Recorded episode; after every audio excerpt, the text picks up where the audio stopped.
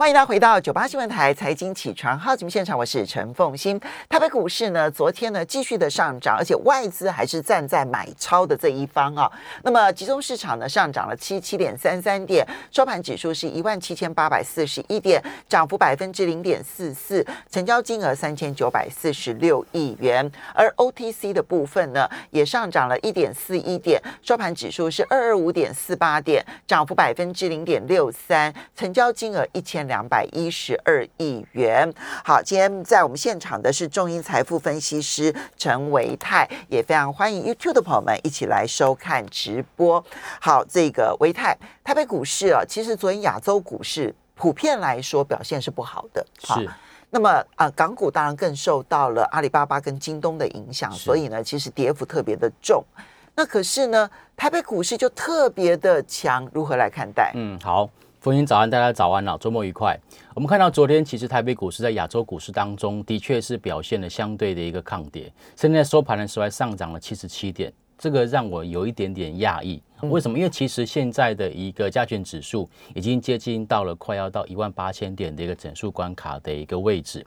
那一万八千点的这个整数关卡，其实在之前来到一万八千点的时候呢，曾经出现过五千亿，出现过六千亿以上的一个成交量。但现在呢？昨天的收盘量大概就四千亿左右而已。好，所以在这样的这个成交量结构来看的话，诶，这个多头是不是能够一口气去突破这个一万八千点？我个人是有一点点迟疑，或者是去做观望。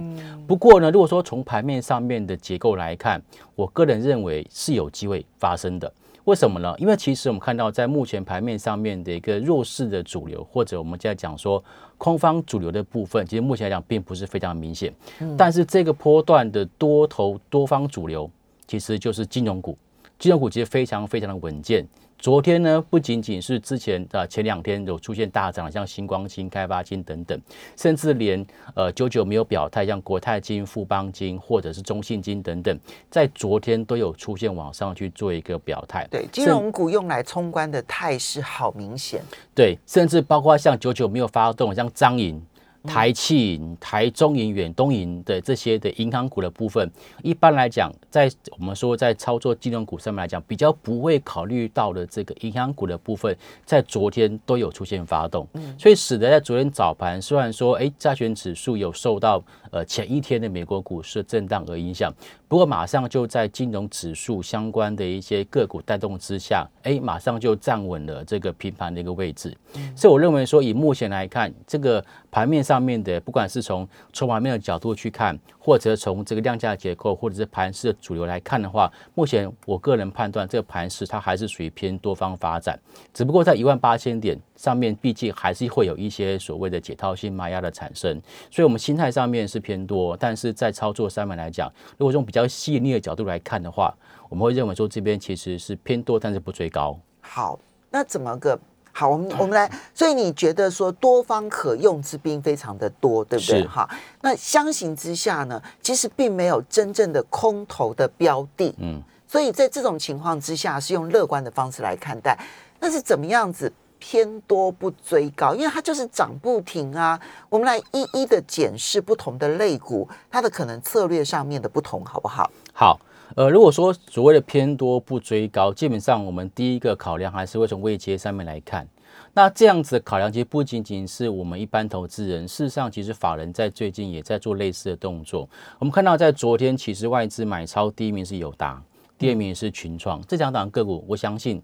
如果有在做股票的投资朋友都会知道，它不不是高档股，它它好惨哦。对，应该是说他们好惨哦。对，也曾经修正过很长一段时间，甚至呃，我们在节目当中有提到，然后说，哎，它的股价净值比竟然只有零点五不到，甚至来支行当时就零点三左右。嗯，可是它是又是一个至少在今年前三季，它又是一个交出蛮亮丽成绩单的一个公司。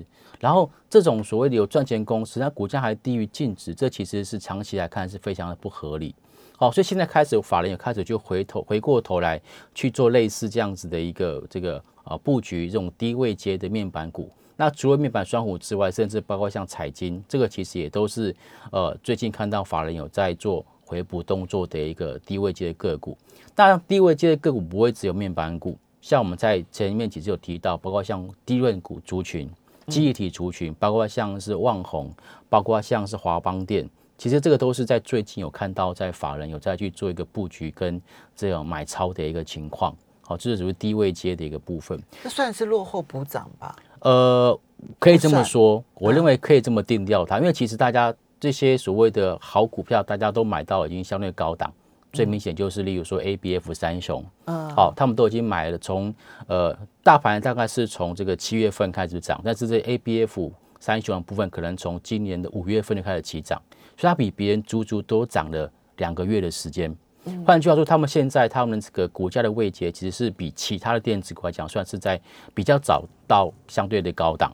但是也事实上也发现到，不管是在南电，或者是锦硕，或者是新兴电。在这部分都有看到，在最近这个礼拜，法人有陆陆续续去做一个调节的一个动作。哦，所以我刚刚讲说，这个不要追高，然后尽量去留意这种所谓低位接的一个个股的一种操作。以目前来讲，其实在法人的这个操作上，也有类似这样的情况发生。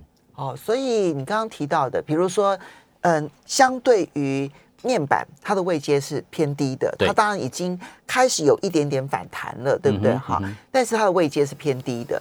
可是呢，如果说是相对于比如说 A B F 啊这一些，嗯，这一个这个这个呃三雄来看的话呢，哎，它的位阶就相形之下是偏高的，嗯。然后看到呢，头信似乎有一点点在整理的味道在，对，哦，这些呃啊，所以这个就是用来做相对的。看法了，对不对？就是比较两个极端的一个类股的一个比较。嗯，外资可是，在比如说我举例来说，我刚刚看南电啊，呃，投信是连五卖，对，自营商也连六卖，对，但是外资反而是连四买，那这个要怎么看待呢？好，如果说外资这边其实是买超的话，其实可以观察到，在最近，其实在以南电来讲，它成交量其实是出现比较萎缩的情况。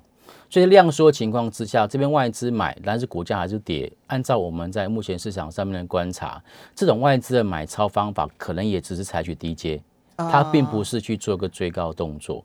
那通常比较会去做追高的，或者去对股价上面有比较直接影响力的，大概就是投信，然后其实自营商。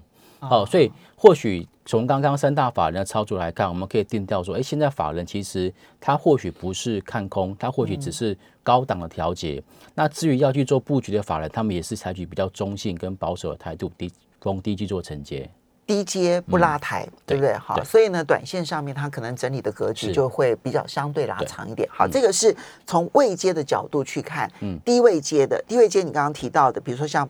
那面板现在能追吗？我认为面板股的状态是这样，因为其实不管是群创或者是友达，如果我们从它的最近这两个月的一个股价表现来看，他们其实在主底的一个态势算是相对的比较明显的。嗯，哦，所以我认为说，在这个长线大底的一个保护之下。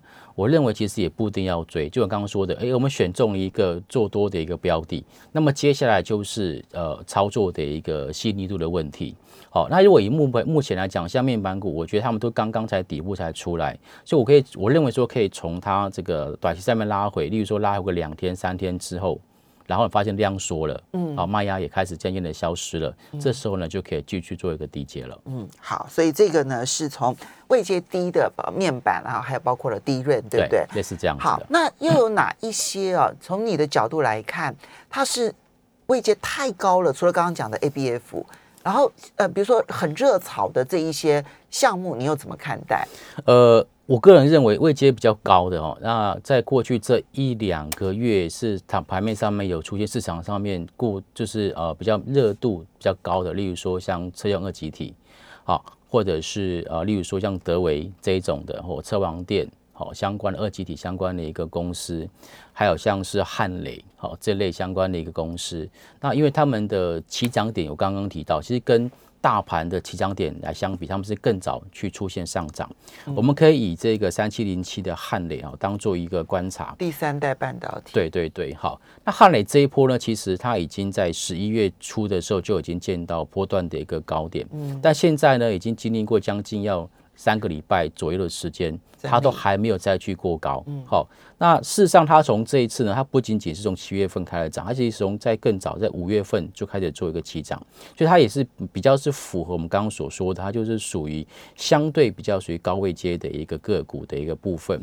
那同样的道理，我们可以观察到，在这个汉磊的部分，其实法人，尤其在外资的部分，在最近这几天都是有出现调节的一个动作。好，那除了汉磊，除了外资之外，事实上呢，投信最近对它的买超也相对相对变得比较保守一些些。好，这就是我刚刚说的，就是呃，最近其实三大法里面，外资虽然站在买方，但投信是站在小幅度的卖超。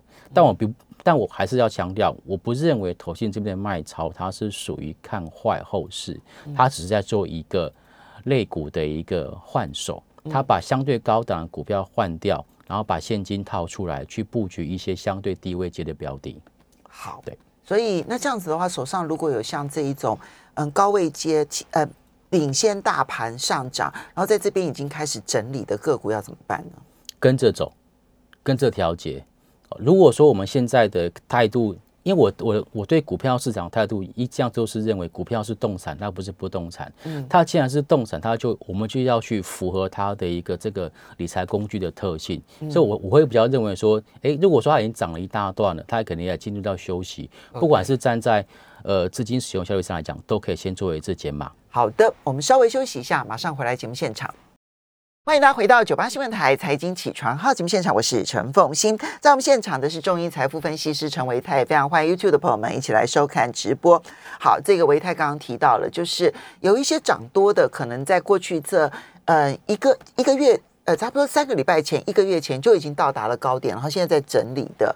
那你觉得从资金的效率来讲，其实呃部分就跟着这个外资也好、投信也好，部分转进低位接的，你觉得是 OK 的？对不对？好，好，那这里面我们还是要谈一下金融股。好，因为这两天其实前天也是啊，前天冲关一万七千七百点，然后今昨天冲关一万七千八百点，都是靠的是金融股。是，那怎么来看待？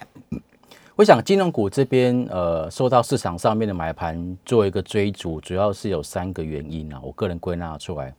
第一个原因就是美国联准会对于明年底升息这个事情，似乎看起来好像还蛮笃定的哈，因为好几次的一个这个发言，基本上都没有脱离这样子的一个这个基调。联准会是要告诉大家，我们不会急着升息，但市场就是认为他明年非升息不可。对他，但是他也没有直接的否认啊，还是说他们会注意就是了哈，他们会看通膨的一个数据。好，所以但是市场上面的预期就是如此。我们像股票市场其实反映的市场上面的预期，所以大家在预期在明年很有可能会升息的情况之下，当然受惠最大就是金融股，所以金融股这边就是被市场上面去做一个这个追捧。然后第二个就是今年的金融股其实获获利数字的确好很多，非常非常好哦。像什么获利王，什么呃这个国泰金、富邦金哦，他们的获利都超级好，所以可能是这个原因，然后造成市场上面的一个这个最佳买盘。那第三个原因就是跟展望有关。如果说今年的获利数字这么好，那我是不是可以预期明年的配息会比今年好？那如果用明年的配息来去以现在的股价去做一个对比的话，哇，那殖利率其实相对偏低。哦，哦，它就有它的投资价值。哦，所以现在有很多这种比较属于中长线投资的这个这个朋友，最近他们开始回头去看这个相对比较低估的金融股。我觉得这个是目前的一个情况。那从市场上观察来看，我个人也是非常的惊讶，因为其实按照过往经验，金融股都是在相对高档除完息之后，会贴息贴到明年初，就在隔年的一第一季。然后在公告财报的前后才开始往上走，然后去做一个填全息的动作。但是今年我个人观察到，目前看到的这种所谓的快速填息的这些所谓金融股，基本上在一个月前后就填息了。嗯，好，包括像是兆丰金、国泰，或者是像玉山金、中信金等等，他们都是很早很早就填息了。嗯，而且填息完之后，股价还没有跌，还缓步往上做走高。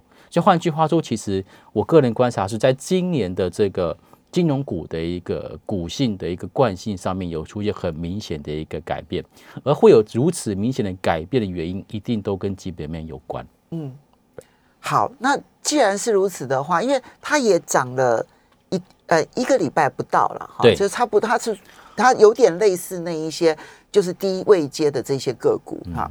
那这个时候手上已经有金融股的该怎么办？好，那手上没有金融股的又该怎么办？对，好，这个问题的答案我可以从上个礼拜跟我爸爸的电话可以来做回答。因为我年初我也是跟我爸爸说，我去买金融股就好，因为金融股它比较稳定，然后它稳定配息，但我还是推就是兆丰金跟玉山金，就是两两个我的家装股。结果最近我爸电话又来了，哎，怎么办？怎么办？赚钱了要不要卖？要不要卖？哎，因为真的从如果是从年初报到现在的话，涨幅其实是有的哦。哎，我爸爸没有买那么早，哦，他是后面才买，就是就是因为后面才买还能够赚钱，我就觉得哇，这个金融股好像有点不太一样。OK，好，但是在金融股的里面，它还是有低位接的，例如说银行股，最近创新高的基本上都跟金控有关，包括像兆丰或第一金、中信金等等。但是呢，银行股的部分，包括像是台中银、远东银、联邦银或甚至金城银，基本上他们的股价都比较没有动到。嗯，那这跟过去这个金融股的这个股性也有很大的关系。OK，那除了银行股之外，另外一块是我更感到兴趣的，就是证券股。嗯，证券股其实在今年五月、六月份见高点之后，就一路往下做修正。可是你觉得今年证券股的获利会差吗？嗯，今年五六月上一万八千点的时候，我们看到成交量是五千亿、六千亿。好，那现在呢，逼近到一万八千点，现在已经四千亿了。如果我们预期未来会过一万八，难道成交量不会再有机会看到五千亿到六千亿的水准吗？嗯，在正常的所谓的量价结构分析来看，这个是可以去可以去合理的去预期的。而目前在证券股，大部分证券股的位置都相对低，嗯啊，不管是宏远证或者是甚至元大金都是一样，还有像包括像是这个这个这个啊这个统一证啊，好、这些其实证券股的部分。他们都是相对相对在低位阶，像福邦证、大信都是一样。好，所以我觉得，如果你的投资朋友不想要去追高这种所谓的金控股，不想跟法人一起一起去做追高的话，我觉得目前还在低位阶的证券股，在年底之前可以考虑。所以你觉得呃有一些金控股，也许真的确实已经表现过了。对，那银行股跟证券股，你觉得相对来讲比较有机会，但是也有人会担心，就是每一次呢股市呢拉到金融股，好像拉拉到了最后一波，你会不会担心呢？呃，我个人不担心哦。为什么？因为其实这是台北台北股市的投资人的惯性。当你有有想要去投资股票的时候，你第一个优先想到应该通常都是电子。电子股真的买到不能再买了，才会去买船产，嗯，然后最后最后才会想到金融股，这个台北股市投资人的惯性，所以我认为金融股是属于第二棒或第三棒，这很正常。问题是在金融股往上拉抬的过程当中，你第一棒走出去的电子股，它不能够出现走弱，也就是不能够出现拉筋出电的情况。如果没有这种情况，我倒不会特别的担心说金融股会不会是最后一棒。但如果说所以重点是、会不会金融股独强，而电子憔悴下来了？是如果电子没有憔悴，它就不算是拉最后一棒，对不对？对，它就没有掩护出货的问题。嗯嗯，对，所以我觉得这部分，我觉得大家可以稍微的去留意一下，啊，到底接接下来金融股在冲关一万八或者更高的时候，电子股的表现如何？那当然，今天台积电 ADR 因为它上涨三趴嘛，嗯所以我想今天盘中观察一下台积电的走势。好，所以呢，也因为台积电的这个嗯三趴，所以呢，台子期的部分呢，在夜盘的时候上涨了六十点，所以等一下八点四十五分理论上是还会继续开平高盘。嗯，那你这里面的这个动态的这个走势就要特别的注意。好，那今天你特别希望大家关注什么？呃，当然，我觉得还是金融股的成交比重。我们认为金融股成交比重目前在六趴、七趴左右还算 OK。但过往其实如果超过十个 percent 或超过十五个 percent 都像是过热。哦，所以我觉得只要不要超过十五个 percent，我觉得都还算是相对比较健康的一个金融股的一个轮动。好的，我们要非常谢谢中银财富分析师陈维泰提供台北股市的讯息供大家做参考，谢谢维泰，也要非常谢谢大家喽，谢谢。